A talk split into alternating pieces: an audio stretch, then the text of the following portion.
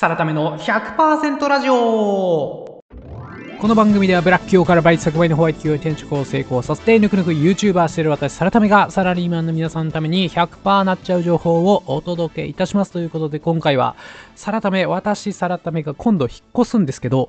私さらためにおしゃれな暮らしは無理なのかというお話をさせていただきたいと思います。これは誰の何の役に立つのかわかんないんですけども、お悩み相談に近いんですけども、ちょっと聞いてっていただければと思います。そうなんですよ。私、引っ越しって人生で本当に2、3回ぐらいしかやったことなくて、うん、人生において引っ越しが少ない、うん、そんな人生を歩んできたんで、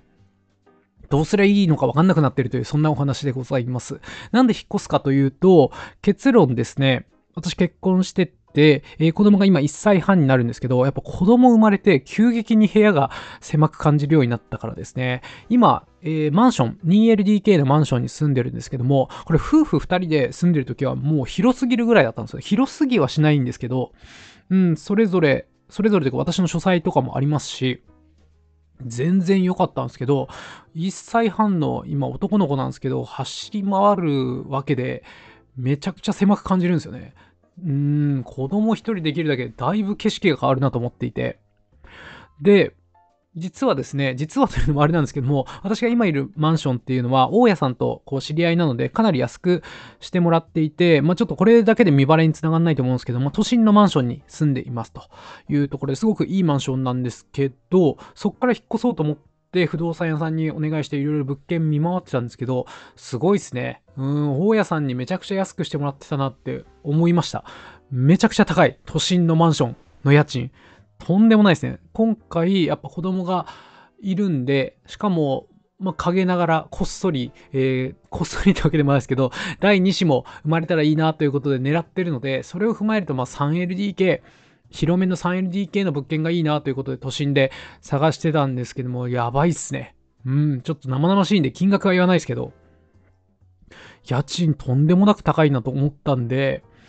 うーん、どうしようかなって悩んだんですけど、まあ今のところ、その YouTube 的にもそこから派生してるビジネス的にも好調ではあるんで、ちょっと清水の舞台から飛び降りる気持ちで高い家賃でぶっ込んでみましたという、そんな感じでございます。で、生々しい金額は言わないですけど、私なりに、私の割と庶民的感覚からすると、とんでもない高い家賃のマンションに住むことになったんで、せめておしゃれな家にしたいなと思ってるんですよ。うん、全体的におしゃれな部屋にしたいなと思っていて、ただ、そうですね、今回お悩み相談したいところで言うと、おしゃれな部屋にしたいんですけど、どうすればいいんですかと。皆さんどうしてるんですかと。どんなサービス利用して、例えばどんな YouTube とか見たらおしゃれな部屋にできるんですかっていう、ここら辺の知見が全くないんで、皆さんにお聞きしたいんですよね。うん。イメージとしては、こう、すっきりしていて、物が少ない、ミニマリストっぽい感じなんだけども、ちょっとすみません、救急車の音聞こえちゃってるかもしれないですけど、すっきりしてるんだけども、どこかぬくもりがあるみたいな、うん、主張の少ない、グレー基調のこう家具が並びながら、木目調のテーブルがあり、観葉植物ちょこっとあるみたいな。それで収納をめっちゃ綺麗にされていて、うん、ケースも揃ってるみたい。今の家のケースもめちゃくちゃなんですよね。まあ、奥さんが持ってきたものとか、私がもともと持ってるものとか、もういろんなケースがあるんで、もうガッチャガチャ、すごいんですよ。うん、その綺麗な収納、収納ケースも揃ってて、外から見えないっていう感じですかね。うん、なんか収納の中のこう T シャツとかが見える方が、あの、便利ですけども、見えないでスッキリしてるなっていう感じにしたいんですよ。うん。だけどあんなことできるんですかね？私その YouTube でルームツアーみたいなやつも結構見るんですけど、あれって現実的にできるもんなんですかね？あれはその YouTuber さんがその撮影のためにやってるだけで、あそこで生活することが本当にできるのかなっていうことを皆さんにお聞きしたいんですよね。あと子供いたら無理ですかね？大体そういうガジェット系 YouTuber の方ってお子さんいらっしゃらないんで、そうですね。私も独身時代はややおしゃれな部屋っぽく保てたんですけど、結婚してあれですよね。二人のものが混在すると、ややとっちらかってきて、も子供できて崩壊みたいな感じですよね。もう収納爆発しますしね。これ第2子の時にも使うかもみたいな。その赤ちゃんに第1子のもので買ったものも使い終わって、例えばベビーベッドとかベビーサークルっていう、こう赤ちゃんがいろんなとこに動き回らないようにこう柵に入れるみたいなやつあるんですけど、そういうのを捨てればいいんですけど、だけど第2子できた時も使うかなみたいな感じで結構体積取るのに、それを持っとかないといけないみたいな感じでもう収納が爆発するんですよね。あと、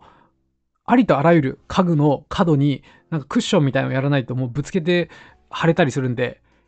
そんなんもやんないといけないし、あとなんだろう、ドアですよね。ドアに指挟まっちゃうみたいな。これ普通に大人が生活しててわかんないと思うんですけど、このドアの開閉するところに指を挟むんじゃなくて、この付け根のところあるじゃないですか。この蝶つがいみたいなところあるやつ。あそこに指を挟んじゃうみたいなこともあるんで、あそこに養生みたいなのを貼るみたいな、それも景観を崩したりするんですよね。あと高さのあるソファーも登って落ちたら危険だったりするんで、ソファーも捨てましたしね。今もうヨギボだけで生活してるみたいなところなんで、もう子供がいるとなんかおしゃれな家からどんどん離れていく。もうヨギボを置くことによって、ちょっとどうにかギリギリ保ちたいなみたいな。ヨギボってちょっとおしゃれなイメージあるじゃないですか。うん、ギリギリ保ちたいなって思ってるんですけど、もう崩壊してますよ。それをどうにか今回の引っ越しで立て直したいと思ってるんですけど、なんか皆さんどうされてるんですかね？おしゃれな家にできてる方っていうのは。なんかお子さんいらっしゃって、家族いらっしゃって、おしゃれな家を保ててる方ってどういうサービスを使って何を参考にしてるかぜひ教えていただきたいんですよね。あと仕事部屋もこだわりたいなと思っていて、うん、いけてる書斎あるじゃないですか。これも YouTuber さんとか、ガジェット YouTuber さんとかが、こんな、デスク書斎にしましたみたいな感じでルームツアー的にやってるじゃないですか。あれとかかっこいいなと思って。ああいう方々って、こう、ホームセンターで天板とか買ってくるんですよね、テーブルの。その、書斎のデスクとかってその部屋にぴったりのサイズのもう出来上がった完成品としていいデスクがないんで、ホームセンターでこの天板っていうんですか、そのテーブルの板を買ってきて、それに自動で上下する足、このスタンディングデスクにもなったり、普通に座っても使えるように、こう昇降式に電動でできるように細工したりとか、あとあれもいいですよね。私全然違うんですけど、上から垂れ下がってるみたいなマイクスタンドあるじゃないですか。これわかりますかね？ガジェット YouTuber さんってそういう人多いと思うんですけど、あれじゃなくて私はもうテーブルに毎回立ててやってるんですけど、めんどくさいんで、もうずっと垂れ下がってて、録音するときだけこう、手繰り寄せて、録音するみたいなことできたら、かっこいいし楽だなと思って。でもそんなの自分でできる気しないんで、まあそのガジェット YouTuber ぐらい、それをもうなりわいにしてる人は自分でできるのわかるんですけど、普通の方々ってその書斎のクオリティを高めるためにどうしてるのかなみたいなところもぜひ聞いてみたいですよね。あと、そうですね。まあ部屋全体をおしゃれにしたい、仕事部屋にこだわりたいっていうこの2つですね。あとこれどうなんですかね。めっちゃニッチな話。なんでこんな話してるのかっていうとこなんですけど、テレビスタンドって最近流行ってないですか普通はテレビ台、なんか四角いドーンっていうやつにテレビを乗っけるじゃないですか。で、これもこれで結構子供いると危なくて、そのテレビ台に乗っかっちゃったりとかして、なので、最近、まこなり社長の YouTube でもテレビスタンドおすすめみたいな、やってたと思うんですよね。こう、ひょろ長いスタンドにテレビが乗っかってるみたいな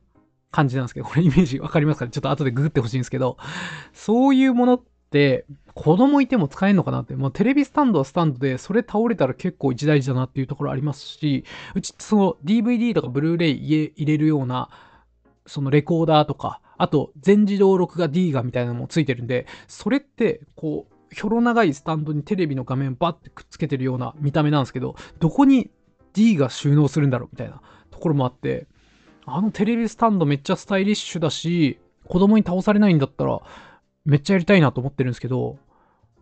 D が思ってる私はどうすればいいのっていう話なんですよね。すいません、これ何の話 なんだという、ちょっと今日は雑談会ということで勘弁していただければと思うんですが、えー、つまりまとめるとですね、私今度引っ越しますと。今、準備中で12月に引っ越す予定なんですけども、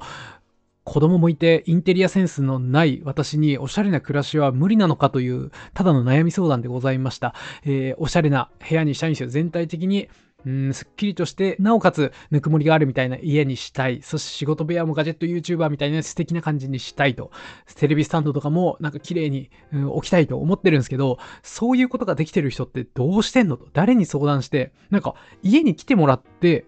一緒に作業してもらうとかやんないと無理な気がするんですけど、皆さんどうしてるんですか？っていうことを、もし教えていただければと思います。あの、ハッシュタグサラ100で、ツイッターとかでつぶやいていただいてたら、私見に行くんで、ぜひ皆さん教えていただければと思います。ということで今回は以上です。いってらっしゃい。サラタメの100%ラジオ最後までお聞きいただきありがとうございます。感想やご質問など何かコメントあれば、ぜひツイッターにてお願いします。ハッシュタグサラ100、カタカナでサラ、数字で100とハッシュタグつけてツイートいただければ、必ずいいねしてなるべく返信するようにいたします。今後も平日の朝、週4、5回の配信をゆるりと続けていきますんで、ぜひ通勤や朝散歩のお供として末永くお聞きいただければと思います。ではまたお会いしましょう See you next time.